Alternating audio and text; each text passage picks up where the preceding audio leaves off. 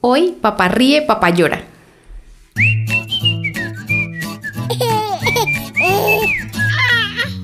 Hola, bienvenidos a Mamá ríe, mamá llora, una mamá real 24/7.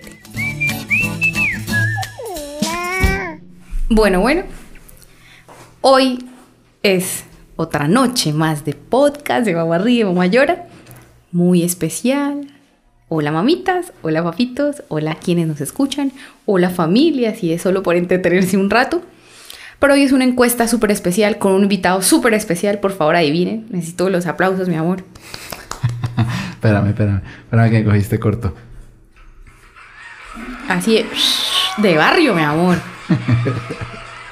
Daniel, mi esposo, papá de Abigail, hoy está en el banquillo de siempre. Del entrevistado. Donde siempre. Hoy yo le pregunto, él responde. Entonces vamos a hacer algo con una dinámica súper movida. Eh, no crean que es. Ah, él quedó emocionado, felicitándose. El público. Eh, no crean que va a ser así muy dinámico porque estemos rendidos, mamados y con un refajo encima. ¿Qué es un refajo, mi amor? Un refajo es una bebida. Eh, alcohólica. No, es soda con un chirrín de cerveza. No, soda no, cola. Gaseosa. En otros países le dicen soda, mi Ah, bueno. Sí, una bebida gaseosa con un poquito de cerveza conforma un refajo. A ver si aguantamos otro ratico.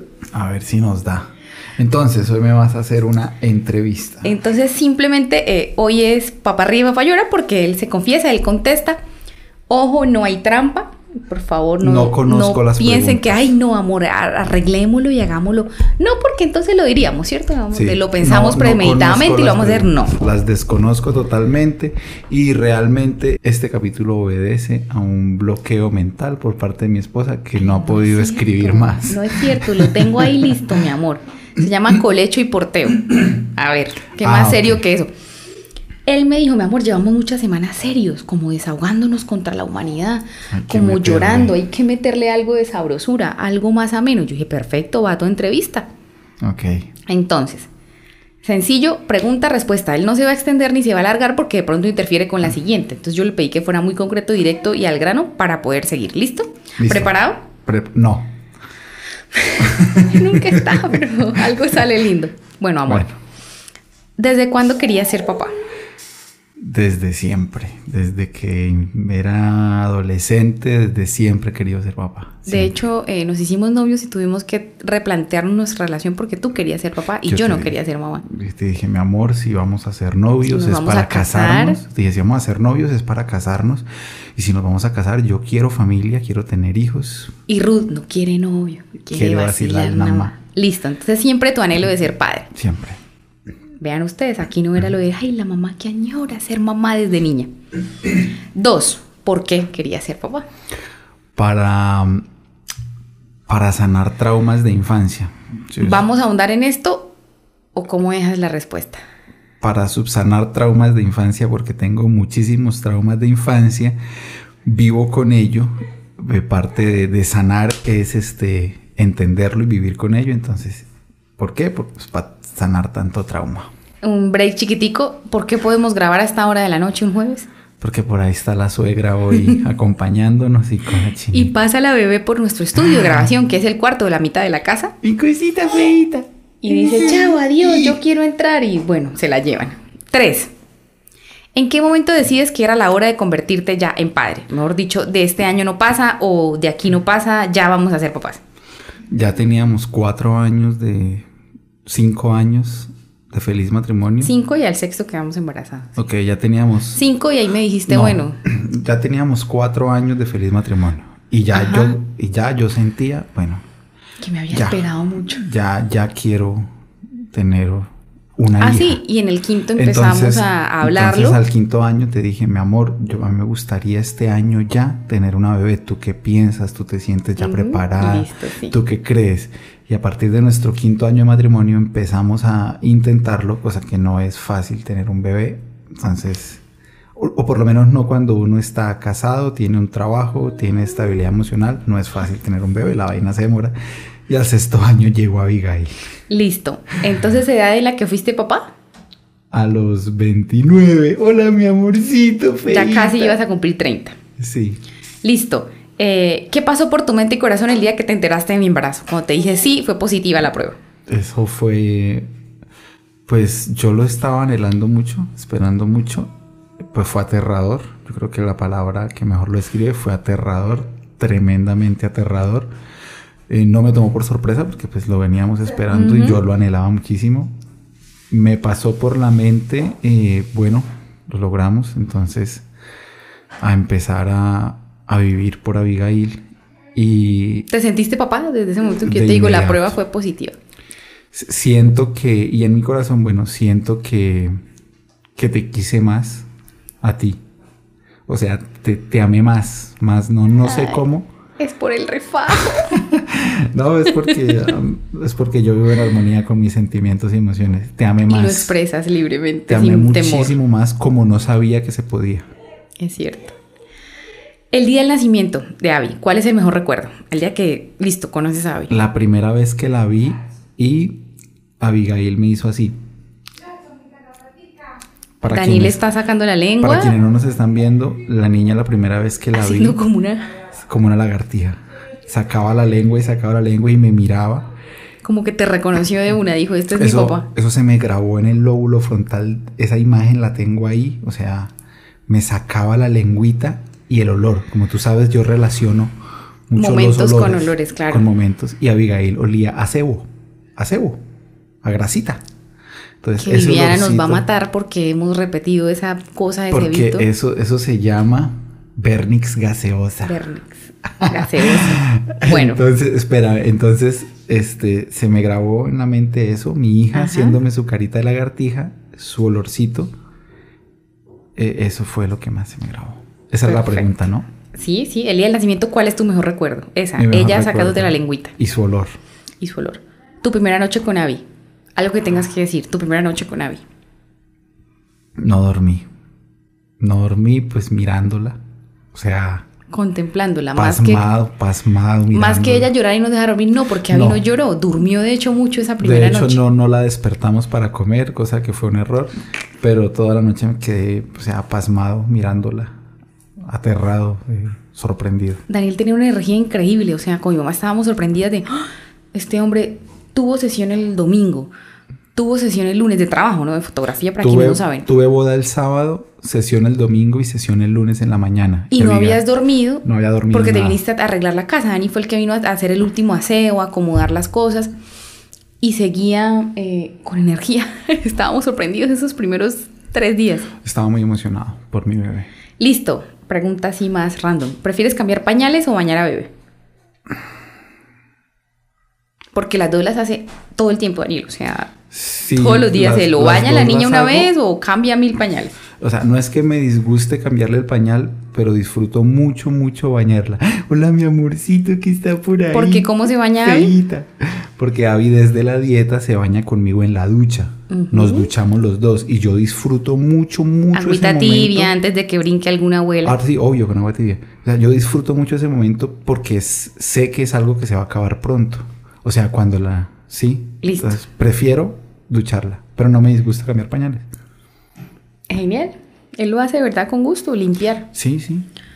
Aunque Abby no se hace popó, entonces aquí, no en el pañal, aquí va la otra pregunta. ¿Es mejor vestirla, ojo, piénsalo muy bien, vestirla ahora que se mueve, que hay que... Hola, mamá. Haciéndole uso al papá. Ahorita que ahora mi papá dice que hay que maniarla, o sea, que hay que amarrarla como si fuera una vaca para cambiarla. Entonces, ojo, prefieres... Me está saludando mi hija detrás de cámara. Pero si paramos aquí el ritmo, pues. No, tranquila, sigue, sigue. ¿Prefieres vestirla? Ay, qué son esas emociones de mi muñeca. ¿Es porque ves las cámaras? Sí.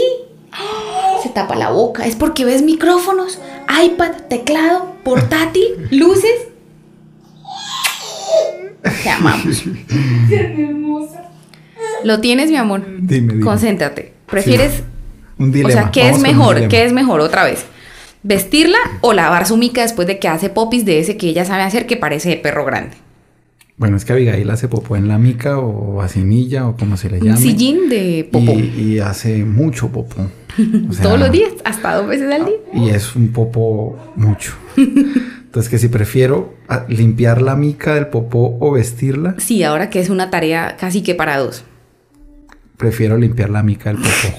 A ese nivel estamos. Prefiero limpiarla, echarle limpio, jugarla. Prefiero eso a tener que vestirla porque sí es... Eh, sí.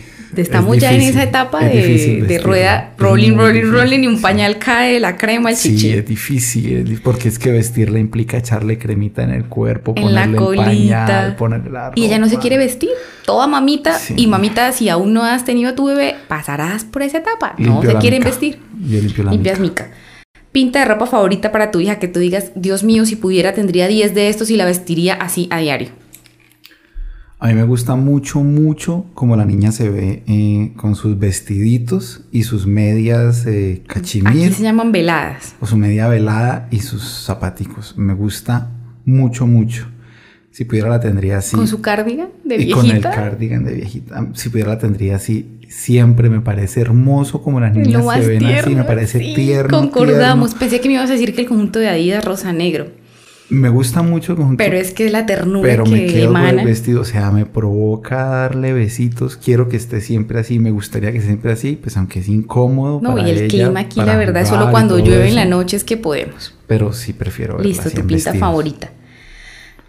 Otra de. ¡Ah! Dilema. ¿Disfrutas más de las mañanas o las arrunchadas nocturnas con Abby? Disfruto más. Ah, un dilema. No, no mentiras, no es un dilema, puedes decir las dos. No, pues que qué va a hacer agua No, pues explica por qué la mañana y por qué la noche. En la mañana me gusta mucho porque ella se despierta muy tierna, ¿no? y despierta muy tierna y feliz. Y papá, papá, si no ve al papá. Pero lo que no me gusta de la mañana, pues es que, el, rato es muy corto porque tenemos que alistarnos y córrale para la oficina.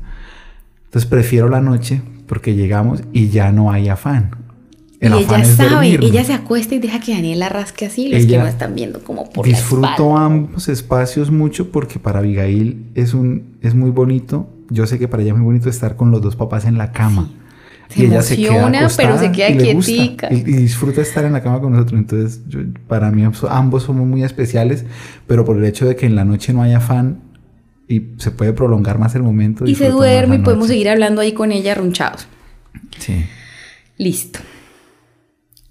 ¿Te cambió como esposo ser padre? Sí, pues tendrías que contestar toda esa pregunta, pero yo siento que sí. Eh, estamos primero contigo. Sí, yo siento que sí. O sea, a ver. Sí, lo hizo mejor esposo.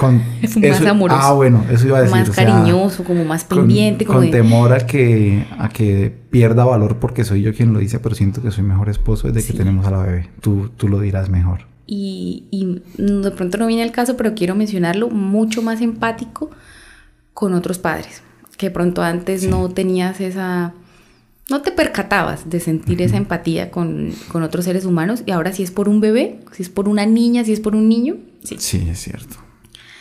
Listo. ¿En qué te hace ser mejor persona tener a Abby en tu vida? Que tú dices, no la típica frase de bendecida por el Señor, entonces tengo siete hijos con cada papá. No, no, o sea, tú me entiendes. qué pena, me estoy burlando, no se sientan ofendidos.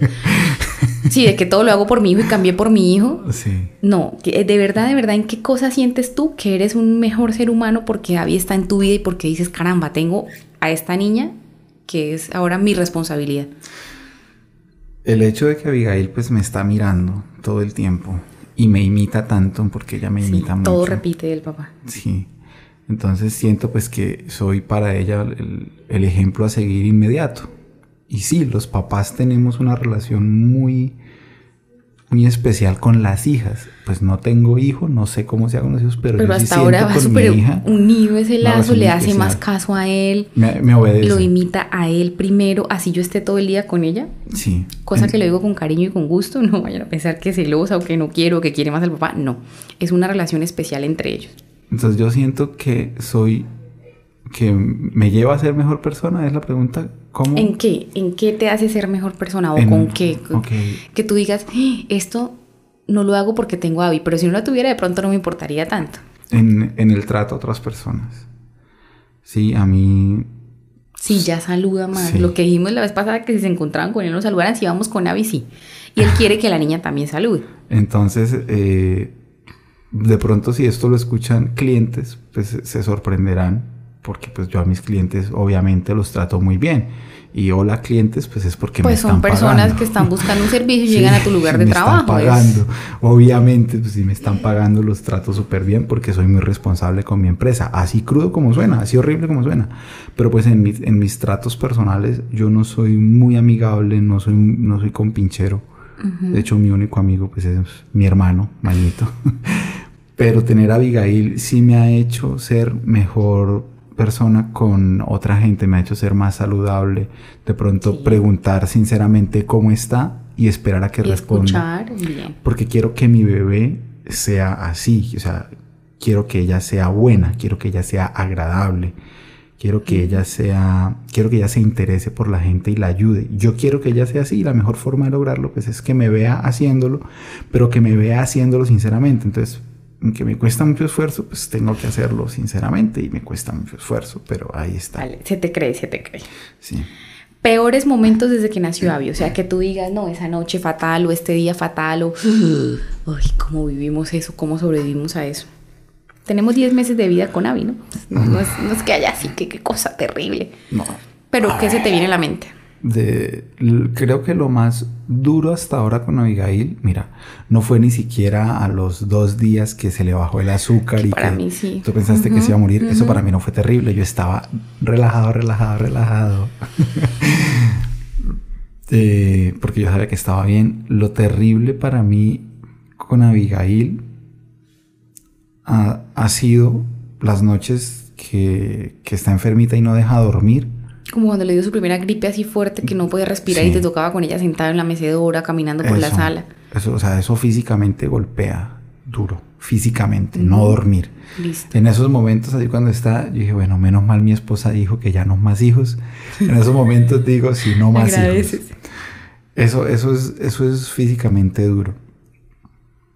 Eso, solo eso. Que, no, que las nochecitas, las pocas noches que no ha dejado dormir. Pero yo digo que también lo que se está volviendo duro para Dani es cuando nos despedimos y ella llora por él.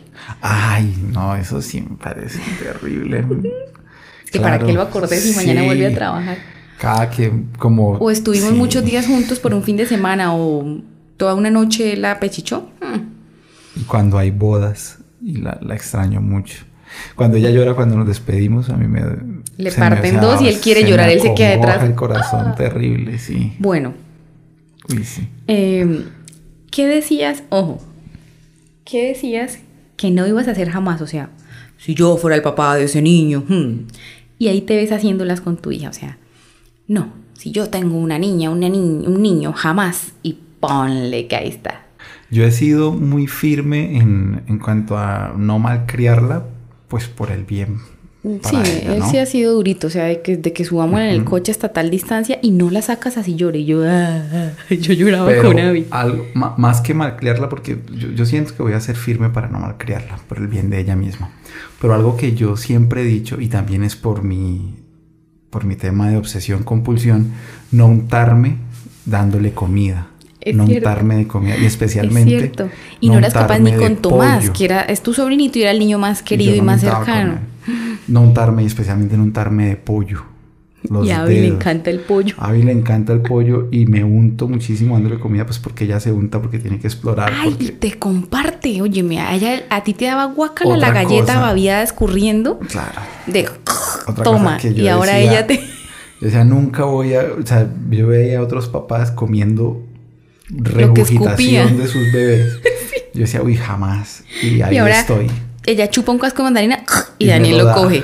chupa un pedazo de fresa y lo coge. Entonces como regurgitaciones de mi bebé y me unto todo de comida, cosa que para mí era un conflicto enorme. Y esperas hasta que coma, no es de que te tienes que limpiar ya, que es la me otra. Toca esperar. O sea, para mí eso es un conflicto enorme. No, no sé si hay alguien que me entienda el conflicto tan enorme que es eso. Por mi bebé, pues lo hago y dije que nunca iba a hacerlo y pues por ella lo hago y me aguanto. Tú decías que por ahí tres meses y la pasamos a su cuna. Por ahí seis meses y, eso yo creo que está bien que duerma en su cama. que es dos cuartos atrás del nuestro. Yo decía eso, pero no, yo quiero que se quede allá con nosotros. Ya no quiere sacarla. Yo le digo, amor, ya toca pasarla a su, a su cunita colecho. No, déjala ahí otro ratico, yo voy a dormir abrazado con ella. y ahí nos vemos. Si me ven voltear hacia allá mucho la cara es porque va pasando mi mamá con la bebé o porque estamos mirando a bebé. Listo, otra. Siguiente, siguiente. Next.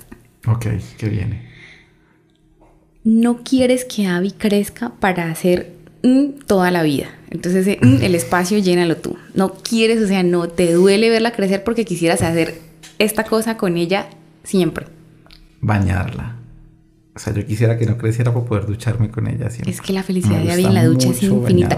De hecho, me la voy a llevar yo a vestir. Entonces, hija, vamos, la toalla. Se acabó tu ducha con papá, dile gracias. Y no se quiere salir. Y se pega, no sé cómo explicarlo. Obviamente, Dani no tiene camisa puesta, entonces se agarra de su piel. Sí. O de lo que pueda el papá. Sí. Y se pega a ti como un renacuajo paseador para que no me la lleve. Igual lo de alimentarla, ¿no? A mí me gusta O sea, a él le gusta sentarse y... en eso sí pues daremos un poquito más de tiempo alimentándola, duraremos más. Bueno, sí. Es que se está creciendo muy rápido. Ya va a estar de hecho parada en la ducha, porque como ya camina no va a querer que la tengamos alzada para su baño. Listo. Mm, ¿Te consideras buen padre? Sí, sí me considero muy, muy buen padre, sí es, un propósito mío, ¿no? O sea, no, no lo dejé al azar. A ver, vamos a ver si por cosas de la vida soy buen papá o no. O sea, tengo muy claro lo que es un mal padre. Lo tengo muy, muy claro. Entonces ya tengo ahí todo lo que no hay que hacer. Lo evito perfecto, le echo ganitas, le meto ahí perrenque pierde valor si yo lo digo, pero soy buen padre, ahora pues tú me dirás. No, claro que es buen padre, si no, no hubiese puesto esa pregunta, no lo dejaría en evidencia ante nuestra querida escucha audiencia. Listo, siguiente. ¿Qué ha sido lo más difícil de ser padre y mi esposo? Porque pues somos una familia y esto va de la mano, ¿no? Lo más difícil de ser... Lo corché. No. No, no porque... Ah, es muy fácil, él lo tiene clarísimo, lo terrible que es vivir conmigo. no, no porque no son muchas cosas. O sea...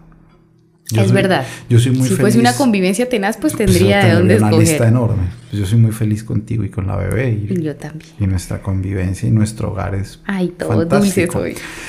Yo insisto que fue la cerveza con el refajo. Le voy a dar más seguido antes de hacer esto. Ay, entonces va a creer la gente que yo no soy amoroso contigo.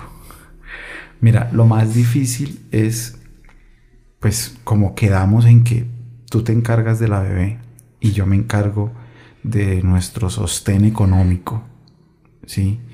Pues tenemos una empresa, entonces tenemos incertidumbre porque, pues, las, al no ser empleado no tengo un sueldo fijo, y al no tener un sueldo fijo no podemos decir, entonces nuestros gastos tienen que ser estos porque ahí sí... Y me llegó la quincena y lo pagué con eso. Somos vendedores, mi amor. el comercio es, ¿llega un cliente o no? Así es esta situación. Somos vendedores de nuestro producto, que el tuyo es excelente. al ser emprendedores, mm, no tenemos la certeza. Hay meses que nos va súper bien. Hay meses que no nos va bien. Así como es la cosa. Entonces, lo como es la vida. Así como es la vida. Entonces, lo más duro, duro es tener ese peso en mi espalda de que, de que pues ustedes tienen que comer, ustedes tienen que, bueno, ella tiene que usar pañales, tú tienes muchas cosas por conseguir. Gastos de una familia que creció. Claro, o sea, una, una mamá recién parida y una bebé recién nacida demandan muchísimo, demandan muchísimo, muchísimo. Entonces, más que emocional, ha sido como esa presión económica, laboral. No, de hecho es emocional.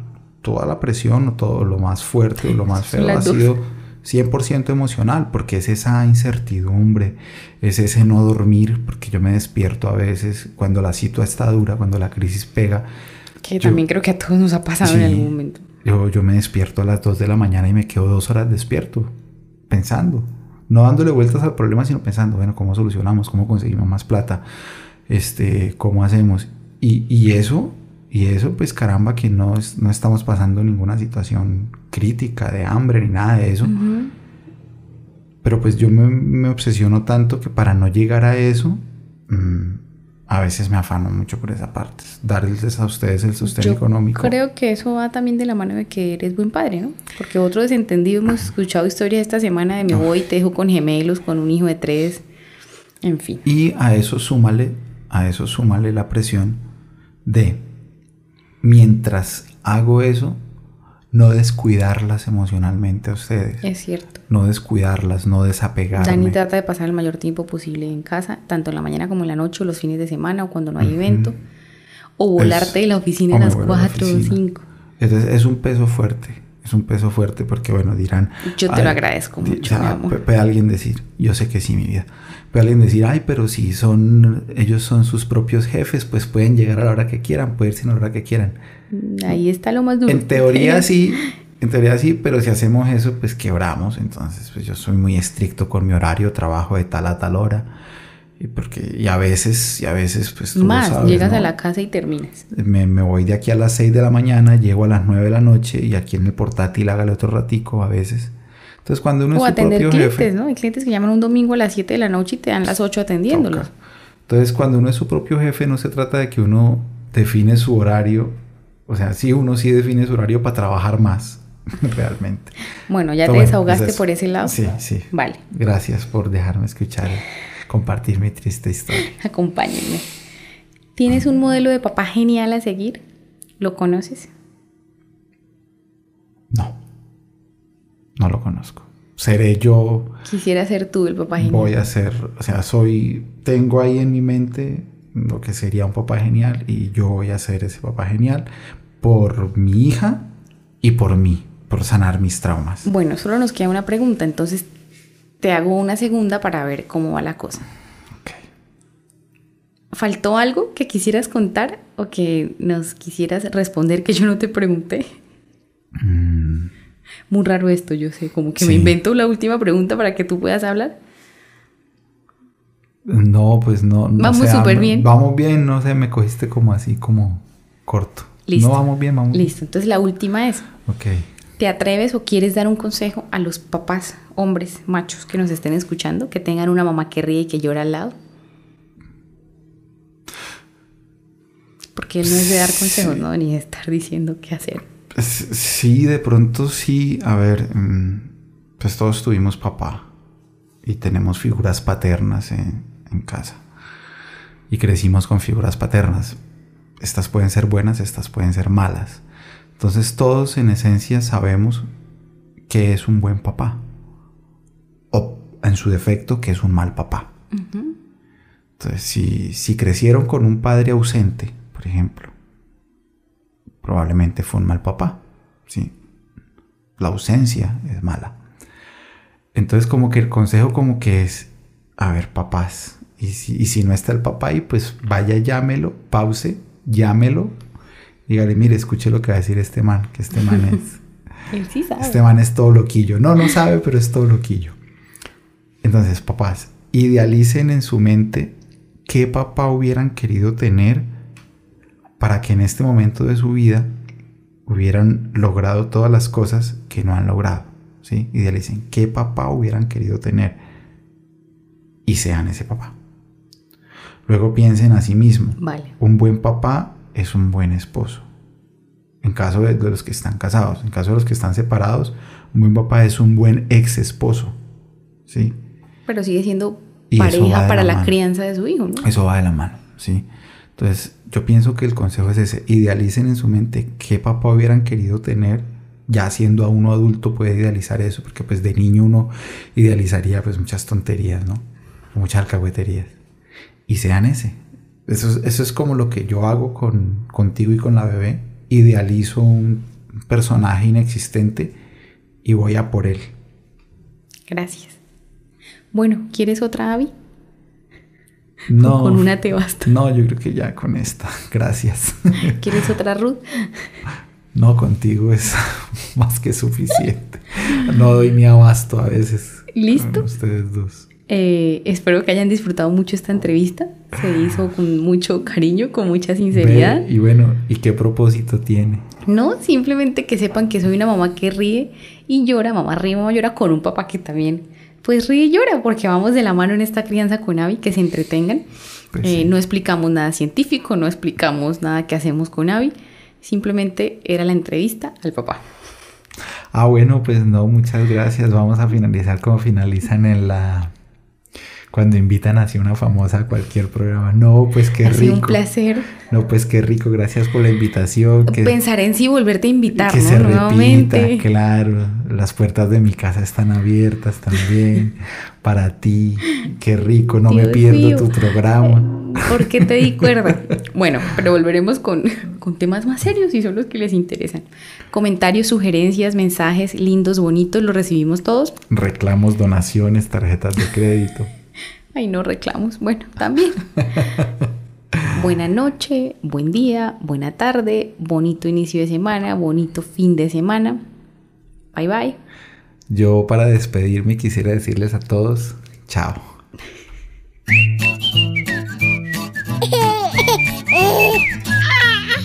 Gracias por reír y llorar con nosotros. Este fue otro episodio más de Mamá Ríe, Mamá Llora. No olviden seguirnos en nuestras redes sociales. Nos encuentran como Mamá Ríe, Mamá Llora.